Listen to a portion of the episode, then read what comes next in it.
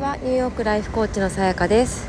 えーとちょっと今お散歩中であの息子が寝たのでチャンスと思ってあの撮っているんですけれどもあの外なので、まあ、ちょっとニューヨークどこ行っても結構ああやってブーブーこう車の音がしたりですね。あのちょっと騒がしいんですけれどもあのちょっと夜が撮れるかどうかちょっとわからないのであの収録をしていきたいなと思っています。えーと、今回はですね決断をしたいんだけど迷っている時にあの考えることについてお話をしてみたいと思います。実はこのテーマですごく短い3分ぐらいの動画でをですねあの LINE 登録してくださった方にあの今プレゼントをしているんですけれあのしているので、まあ、もしかしたらあのそれを見てくださった方もいるかもしれないんですけれども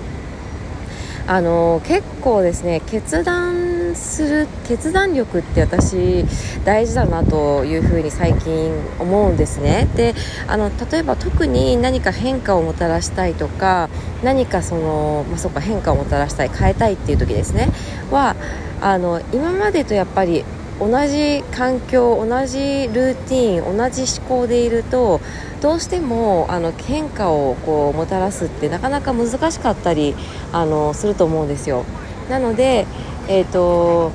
ちょっとちょっとお待ちください、うん、そう。でえっ、ー、と難しいと思うんですけれどもでそこでやっぱり何かしらの決断をするっていうことが結構大切になってきます。で、えーと、決断をただなかなかやっぱりこう手放すのが怖いとか変化が怖いという理由であのできないでいる場合って本当にあると思うんですね。で私ももうずっとそうだったのでよく分かります。その特に会社から離れるっていう決断はあのもう何年間も何年間もそれをこう転職しようかなとかあのいうことはかなり頭の中でずっとあったんですけれどもなかなか踏み切れなくてですねというのもやっぱり今あるものそのそれがなくなるって考えた時に急にあのいやでも結構実は恵まれてるなっていうふうに思うわけですよね。でそうすると今ものすごくこの例えばメンタルが崩れるとか体を壊すとかそこまで来るともうやめようっていう決断がさすがにこうよりできると思うんですけどもそこまで来てもできない方ってたくさんいらっしゃると思うんですね。で思うんですけどそうじゃない場合って余計にやっぱりできないわけですよね。であの一番あのーなんだろう。動画の中では3つのステップをお話ししていてまず1つ目は、えーと、それを変化をこうすることを決断した時に起こりうる最悪な状況をまず考えてみてくださいと。でその次にそれが実際に起きる可能性はどれくらいありますかっていうことですね。でその次には、えーと、変化をした場合に起こりうる最高のシナリオを考えてみる。でその2つをかあの天秤にかけた時にじゃあその人生のなんだろうその可能性を考えた時にどっちを取った方がより良い、あのー、環境に自分が身を置けるのかっていうことを考えてみる。で一番最後にですねこれが私は結構ポイントだと思っていてその決断をしないことによって逃しているチャンスは何だと思いますかっていうことですね。でここ結構あのー難し難しいというか、あのー、なかなか難しいのがあなんかすいません。この音は、うん、こういうのはもうほんとしょっちゅうなので。そうなぜ難しか、えーと、みそかというと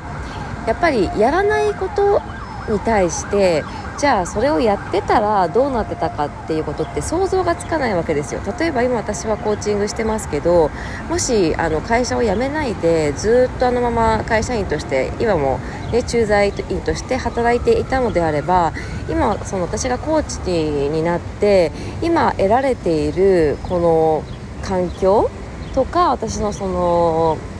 心が満たされる感じとかやりがいとかそういったものは一切こう想像もつかなかったわけですよね。だそう考えた時にあは決断をしたことによって得られるチャンスっていうのは多分もう本当にあの想像ができないものが広がっているはずでであのそこに対しても、まあ、もちろん自分が何をフォーカスするかっていうことにも当然あるんですけどやっぱ腹腹をくくって決断をして前に進んだ時に、あのそれによって得られたものにスポットを当てるっていうことも大切なんですがでもそうそういったそのどんなチャンスを機会を逃しているかっていうことを考えると意外とその悩んでずっとこうモヤモヤしている時間とかネガティブな気持ちでいる時間っていうのが実は結構人生においてリスクある意味のリスクかもしれないっていうことをあの認識することもあの一つ大切かなというふうに感じます。今あの全然満足していてあのすごくあのなんだろうな特に変化とか必要ないと思ってたら全然いいと思うんですけどもしもうずっとずっとモヤモヤが続いていてでもなかなか決断ができないっていう方がいたらぜひそれを考えてみていただけたらなと思います。えっ、ー、とちゃんと聞こえてたかな？ちょっとやや不安ではあるんですが多分結構近くで話しているので大丈夫かなと思います。えーと、今回も聞いてくださってありがとうございました。ゴールデンウィーク明けで